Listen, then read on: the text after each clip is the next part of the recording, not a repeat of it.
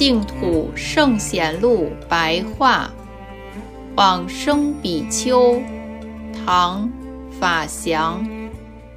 法祥，同州（今山西大荔人）。少年出家，出家后即周遍游历各地参访求道。法祥一生清高贫苦，悉心寡欲，栖息居住并没有一定的处所。后来安住在扬州的大兴国寺，有三十多年之久。平日修身极为稳重严谨，时常坐卧在一个大的房间，把前后的门窗都打开流通，迎着风而居止安住。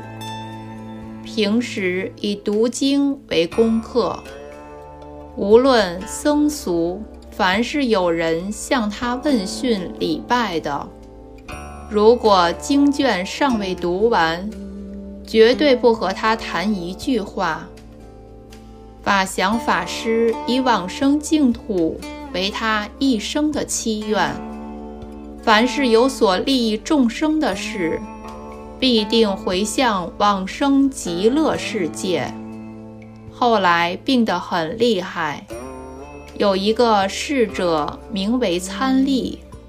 听到法祥连连地说：“佛像，佛像。”侍者回头一看，看到阿弥陀佛现出形象，停留在西边的墙壁上，清净光明，就如同皎洁镜子所映现出来的一样。